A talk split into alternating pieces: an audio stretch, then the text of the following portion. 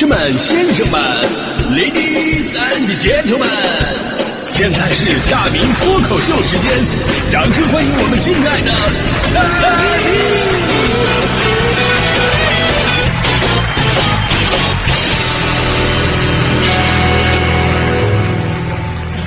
好，欢迎各位来到今天的大明脱口秀，我是大明。呃，我的新书《向快乐出发》呢，已经在这个京东等电商平台上架了啊。如果您想购买的话呢，您在京东上啊直接搜这个“向快乐出发”这几个字就能找到了。在这本书当中啊，我记录一次我大四那年面试某电视台的一个经历，就过程记不住了啊。总之结局是非常悲惨，就是被拒绝的理由就是因为我脸太大了。那 优秀如我，也有面试如此不堪的时候。当然了，这也是我人生当中唯一一次面试的失败啊，因为我这辈子我就面试过那么一次。那说到面试呢，因为我大明工作室呢也是常年缺人嘛，我作为考考官，我我也面试过别人，所以说说到面试啊，我觉得面试最重要的是两个方面，这两个方面当中呢，反倒是不包括职业能力的，因为职业能力你面试的时候你体现不出来。你比方我有大学同学啊，专业就特别的一般，就是特别能忽悠。当年那次面试，他也参加了，就我脸大被淘汰了，结果他被录取了。我当时我心里特别不服，他的专业比我差远了。我当时想，这种这面试官呢，真的也不知道想啥，他啥也不懂。你看他以后怎么上节目？但是后来我发现我错了，我的那个同学在那个台可以说是混得如鱼得水，现在已经成为了广告部主任了。哦，所以后来我才明白啊，原来当时面试完，人家发现这哥们太能忽悠，然后推荐到广告部了啊。所以面试最重要的两个方面，第一就是考察眼缘儿。这个眼缘儿呢，其实包括了这个人的整体素质啊、谈吐、反应、性格特点呢等等等等。然后呢，经验丰富的 HR 们可以是基于这些信息对这个人做一个基本的一个判断。所以有的时候啊，面试的考官就会出一些暗藏玄机的问题。这些问题呢，看似小白，甚至是不着调，跟工作一点联系没有，但实际上。是在考察你的临场应变和为人处事。你比方说，我一姐们儿啊，应聘老师的时候，人家问他：“你为什么要选择教师这个职业？”你说这个问题怎么回答呀？啊，你好，请不要废话，我上大学读的就是师范，我同学都当老师了，那我不当老师我干什么？我说你好，我热爱老师这个行业，因为老师有寒暑假。心里真这么想，你也不能直接说呀，而且你也不能把自己说的特别的伟大，跟朗诵似的啊。我要做一支蜡烛，燃烧自己，照亮前方。我要做一名园丁，辛勤的汗珠滴滴闪亮。你不能这样。你看我那姐们回答的就特别好，她说：“我从小立志，长大以后我要做个大人物。但是读到大学的时候，我觉得做大人物太辛苦了，于是我立志要做大人物的媳妇儿。但目前我知道做大人物的媳妇儿这个机会对我来说已经越来越少了，他们看不上我。”所以我又改变了主意，我决定做大人物的老师，让我们一起为学校培养出更多大人物吧。呃 所以你说面试需要看起来那么正规吗？而很多大公司在招聘面试的时候啊，他们出的这个题往往更加让人摸不着头脑。比方说微软的一道面试题就是：如果你能拥有一个超能力，你是会选择隐身呢，还是会选择飞呢？那谷歌面试行政助理还有一道问题是：给你一盒铅笔。请列出十种铅笔的非常规用途。高盛的问题更加奇葩，说如果把你缩小到一支铅笔的大小，人体密度不变，然后呢把你放到一个搅拌机里边，一分钟之后就会开启，你怎么跑出来？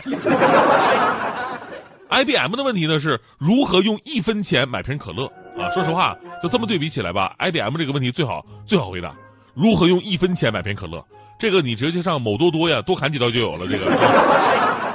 啊，这些问题吧，都是一个类型，但也分好坏。有的题确实能考察思维，那有的题呢就莫名的无厘头。我随便说一个，就是现实当中非常经典的一个面试题，我估计很多朋友都碰到过这个题。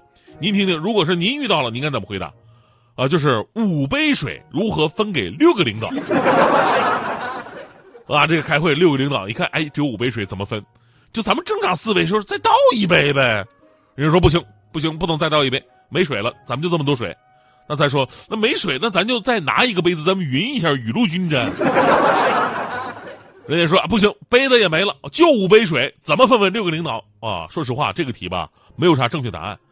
啊，对吧？你可以找个跟你关系最近的领导，然后跟他小声说明一下，然后水呢主要给那些难伺候的大领导。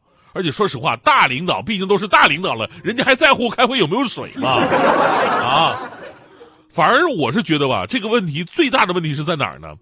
就这家公司要水没水，要杯子没杯子，都穷成这样了，我为什么要来应聘呢？我就穷的连领导都没水喝了，这个。咱们刚才说的这些都是我认为面试的一大重点啊，就是演员的考察，看的是你的基本素质。而面试的另一个重点呢，我个人认为的啊，我认为它非常重要，就是尊重。这个是你面试的考官传递给来面试的人的一种信息，因为尊重代表着双方是一种合作关系，对吧？我们是伙伴，你不是来给公司打工的。说说直接点啊，你不是给公司来当奴隶的，而是彼此需要的一种合作。因为只有合作关系，才能真正充分发挥员工的积极性和能力。所以，如果你的问题设置就是那种自上而下的，甚至还带有歧视的，就让人感到非常不舒服。比方说，前不久频频出现的奇葩 HR 回复啊，人家问薪资大概是个什么水平啊，然后 HR 回复了：“你刚毕业，你还在乎薪资啊？” 人家问需要什么学历，HR 说只招二本以上统招，然后呢还补了一句：“考不上本科都是智商有问题的。”所以我看到这样新闻吧，我都觉得这个公司老板肯定把这个 HR 给得罪了。相当于以前有个段子说，饭店老板把员工得罪了，然后员工呢给顾客点菜呢都是买一送四，买一碗饭送个四个菜，就是不想好。反正。接下来呢，咱就说一个最近不想好了的公司啊，昨天这事儿也上热搜了，真的让人气到想笑。说最近呢有一张这个深圳某公司的面试表在网上流传，你们看上面这个问题啊，可以说毫不掩饰、直奔主题的欺欺负人呢。你看看都什么问题？晚上无偿加班能否接受？周末无偿加班能否接受？KPI 考核制度能否接受？拖延提成发放时间能否接受？拖延工资能否接受？只有社保没有公积金能否接受？双休变单休能否接受？管理上一碗水端不平能否接受？团队中有亲情关系参与能否接受？试用期不买社保能否接受？利用晚上或者周末的时间培训开个会啊能否接受？啊？真的，说实话，就这份面试题吧，专业律师看了以后倒吸一口冷气呀，一大半违反劳动法呀，这个。就这，如果有能接受，有人都能接受的话，就这种疯了的人，你敢接受吗？虽然后来吧，这个该公司工作人员回应了，说，哎呀，这个没有一个标准答案，这只是一个调查，对面试结果没有影响。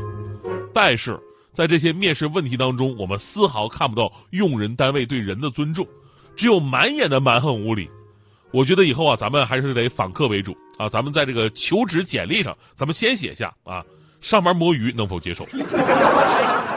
每个月带薪休假二十天能否接受？每年谈一次办公室恋爱能否接受？然后每年给我换个办公室能否接受啊？